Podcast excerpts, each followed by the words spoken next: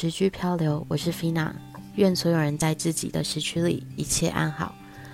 我们今天想要献给，就是如果你也是情绪权威，然后呃情绪中心是填满的，然后情绪通道也是打开的人，你真的真的不是情绪化。我觉得大家把情绪化这个词弄得很很负面的那个意义。今天如果你说一个人，呃，他很情绪化，那好像就是说这个人就是一个无理取闹，然后呃，很每次都用非常情绪性的字眼在跟别人沟通的一个人。但是情绪其实不是不好的啊，但为什么会变成这样子？我觉得其中一个问题是你其实会不知道自己为什么会有这个情绪，然后这个情绪有时候会打扰你现在想要做的这件事情，所以你就会讨厌它。我觉得真的是难免，真的是难免。我也会，我其实非常讨厌我自己的这个情绪，在我觉得他不该来，但是他又来的时候，所以。呃，我其实困扰蛮久的。那可是，其实我后来觉得，其实我在呃很小的时候是跟我自己的情绪相处的很好的。我很喜欢我自己的情绪。然后我回想了一下，我当下呃当时候是呃用什么样的方法来跟我自己的情绪交流？第一个是，当然我那时候非常的有自信，我觉得我自己就是自我中心，觉得嗯。我现在就是想要这样子啊，就是我还没有被很多社会化的影响的时候，大约是国小的那个时期，所以我并不会去介意表露我的情绪。那当然也是刚好周围的人也都并没有对我的情绪做出什么过度的反应，所以那个时期我觉得是很棒的。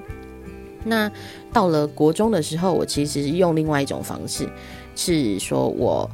当时。如果有什么情绪的话，我其实是会呃去写诗，或者是极短篇，呃，因为我觉得他们诗或极短篇都很短，然后而且当我就是那个情绪来的时候，不管是好的情绪或是负面的情绪，呃，在我斟酌字句，就是想说要怎么去把这个情绪记录下来的时候，在这个过程中，我其实已经把这些情绪有点完美消化了，因为我把它变成。一个是可以诶站在旁边去观看的一个作品，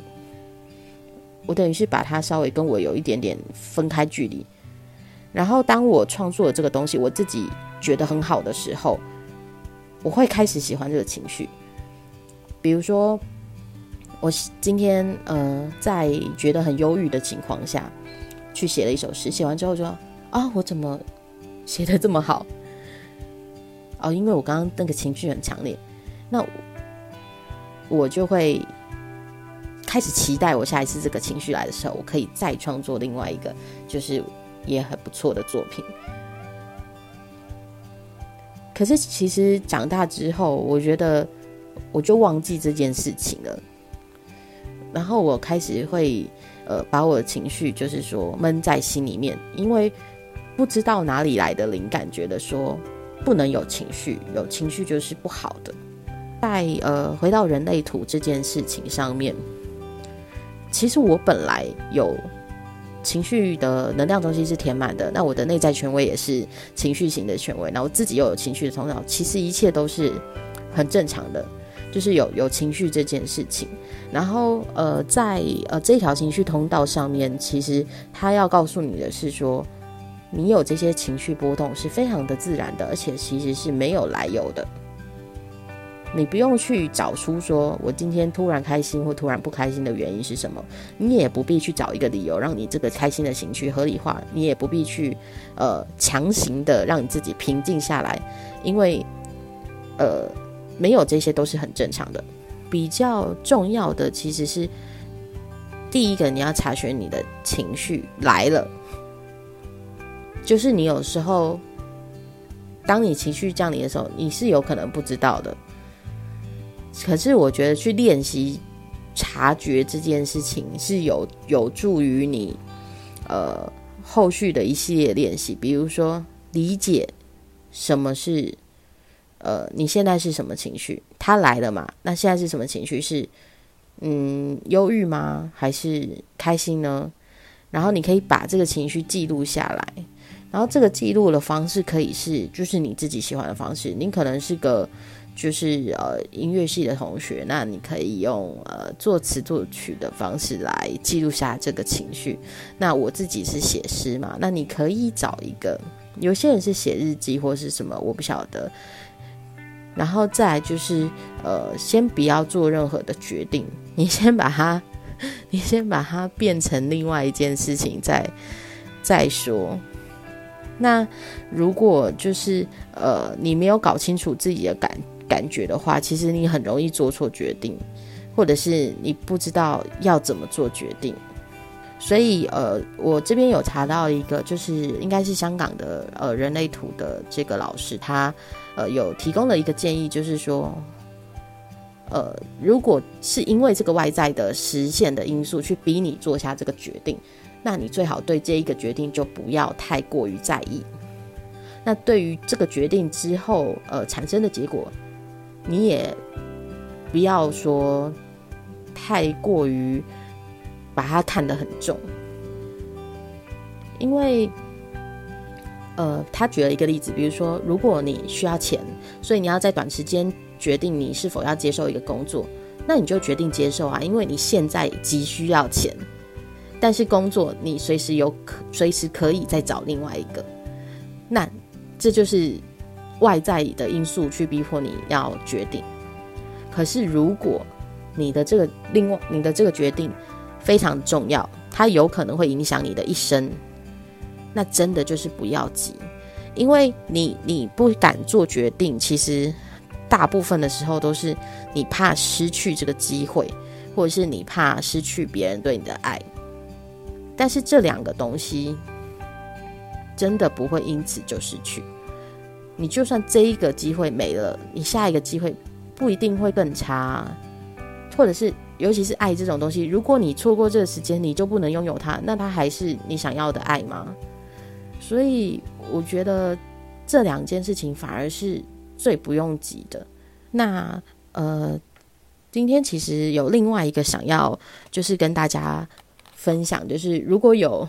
这个